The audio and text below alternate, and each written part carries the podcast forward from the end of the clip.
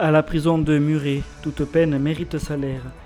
Les députés examinent à partir de ce mardi la réforme du garde des Sceaux visant notamment à mieux encadrer le statut du travailleur en milieu carcéral. Dans un centre pénitentiaire de Haute-Garonne, la plupart des détenus ont un emploi censé faciliter leur réinsertion. Reportage.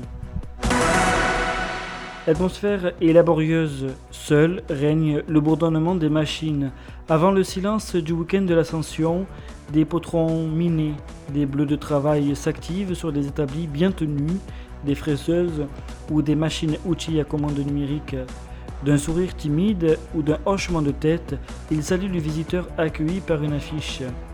Toujours à l'avant-garde, signé Liber, sous-traitant de l'industrie aéronautique.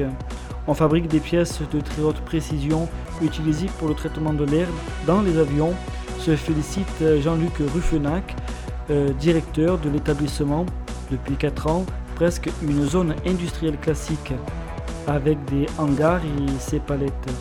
S'il ne fallait pas passer par quatre lourdes portes verrouillées, les ouvriers portent ici des numéros d'écrou avant d'avoir des noms. Le soir, ils ne rentrent pas à la maison, mais dans une cellule individuelle où ils purgent leur condamnation.